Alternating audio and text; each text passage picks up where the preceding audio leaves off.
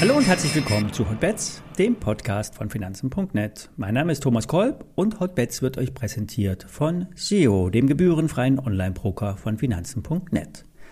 Alle nachfolgenden Informationen stellen keine Aufforderung zum Kauf oder Verkauf der betreffenden Werte dar. Bei den besprochenen Wertpapieren handelt es sich um sehr volatile Anlagemöglichkeiten mit hohem Risiko. Dies ist wie immer keine Anlageberatung und ihr handelt auf eigenes Risiko. Heute wird abgerechnet. Bei den Optionen und Futures und bei den Unternehmen. Eigentlich sind wir schon seit gestern in der Abrechnungssaison. Die Unternehmen rechnen an der Börse das zweite Quartal ab. Und traditionell geht es mit den Banken los. Erster Eindruck, schwaches Geschäft an den Kapitalmärkten, dafür mehr Risikovorsorge.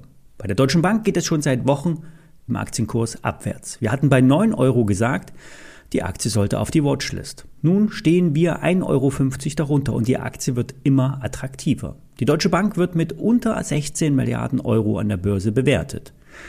Ein Grund für die Kursschwäche sind die Kriegsauswirkungen. Die Deutsche Bank hat mit seinen Firmenkunden einen Marktanteil von rund 30 Prozent. Und viele dieser 900.000 Kunden haben ein Russlandgeschäft und dieses steht im Risiko. Vor allem die Investitionen der Kunden, die mit Krediten belegt sind, stehen im Risiko. Das heißt, hier könnte die Bank gezwungen sein, die Risikovorsorge nach oben anzupassen. Rein fürsorglich. Denn es muss ja nicht heißen, dass alle Firmenlenker in Russland alles stehen und liegen lassen. Im Investmentbanking, der Cash-Cow, sollte es stabil gelaufen sein.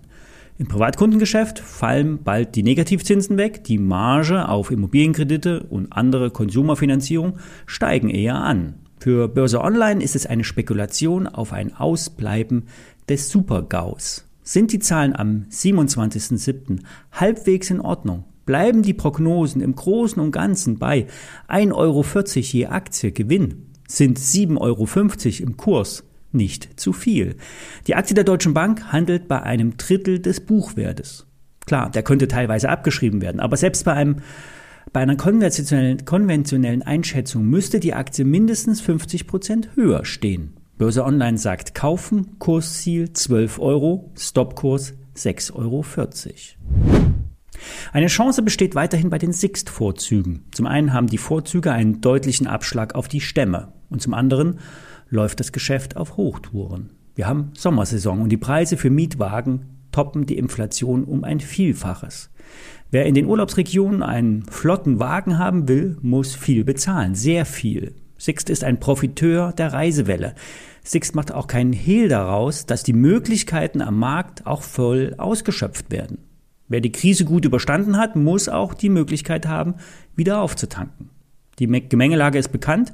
Wenige Autos, da die Automobilhersteller Lieferengpässe haben. Die Flotten wurden zwar wieder aufgestockt, doch die Nachfrage übersteigt das Angebot. Folge hohe Marge. Im ersten Quartal stieg der Umsatz um 25 Prozent. Etwas unter 100 Millionen Euro blieben bei Sixt hängen. Im abgeschlossenen zweiten Quartal sollte es mindestens genauso gut gelaufen sein. Schließlich hat der Sommer ja erst äh, dann begonnen. Die harten Fakten werden erst am 10. August präsentiert. Sollte es eine merkliche Abweichung nach oben geben, müsste die Gesellschaft die Börse vorab informieren. Und das Wachstum kommt vor allen Dingen aus dem internationalen Bereich. In den USA ist Six noch ein Nobody. Der Marktanteil lag im Vorjahr noch bei 2,6 Prozent. Und da ist noch viel Luft nach oben. Aktuellere Zahlen liegen derzeit nicht vor. Wer günstig einsteigen will, nimmt die Vorzüge. Wie gesagt, die haben einen fetten Abschlag. Die Stämme kosten 110 Euro, die Vorzüge nur 65 Euro. Das sind mal 45 Euro Unterschied. Die Dividendenrendite liegt bei den Vorzügen bei 6 Prozent. Haug Aufhäuser erwartet ein starkes zweites Quartal. Das Kursziel wurde mit 119 Euro bestätigt. Börse Online ist mit 90 Euro zufrieden. Stopkurs 54 Euro. Zum Schluss kommen wir zu Amazon. Der weltweit größte Online-Händler hat beim letzten Prime Day ein 16-prozentiges Wachstum bei der durchschnittlichen Ordergröße verzeichnet. Vielleicht haben sich ein paar Kunden auf den Prime Day vorbereitet, mit ein paar Bestellungen gewartet und dann ein paar größere Anschaffungen getätigt. Grundsätzlich schwächt sich auch bei Amazon das Wachstum ab. Der Umsatz wächst zwar noch, aber nicht mehr so stark. Der Kostenseite schlägt die Inflation durch, gestiegene Löhne, hohe Energiekosten. Das macht die Lagerhaltung und die Auslieferung teurer. Das Warenrisiko wird aber immer mehr an Drittanbieter ausgelagert, die nämlich nur den Shop und die Logistik nutzen, die Ware aber auf eigenes Risiko in den Bestand nehmen. Ein anderes Thema ist die Cloud. Amazon ist früh in die Datenwolke eingestiegen und hat selbst vor Google und Microsoft einen Vorsprung. Experten, Experten schätzen, dass rund ein Drittel der Cloud-Daten auf der Amazon Cloud hängen. Und die Dateninfrastruktur macht derzeit bereits 13 Prozent Umsatzanteil am Gesamtgeschäft aus. Beim Gewinn sollen es aber zwei Drittel sein. Also müssen wir weniger auf den Prime Day schauen, sondern mehr auf die Cloud-Erlöse.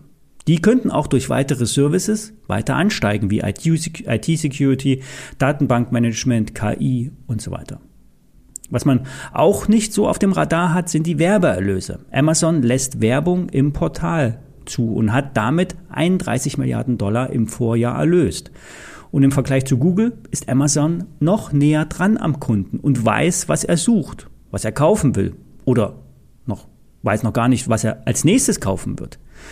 Prime als Begriff ist auch ein Schlüssel für die Kundenvorteile, aber auch für Amazon himself. Die Kunden müssen in den USA derzeit 139 Dollar pro Jahr zahlen. Das sind jetzt 20 Dollar mehr als im Vorjahr.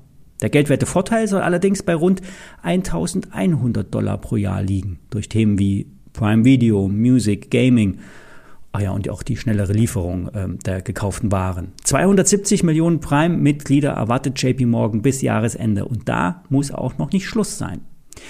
Die Bewertung der Firma ist mit 1100 Milliarden Dollar sehr hoch. Der Bewertungsaufschlag ist überdurchschnittlich, KGV 30. Doch wenn der Bereich um 100 Euro hält, sind auch wieder 150 und 170 Euro möglich. Vieles hängt davon ab, ob die Tech-Werte sich auf breiter Basis wieder erholen. Wenn ja, ist auch Amazon dabei. Jetzt hoffen wir mal, dass mit dem kleinen Verfall auch ein paar Sorgen abgeschüttelt werden. Wir hören uns am Montag wieder. Ich wünsche euch ein schönes Wochenende.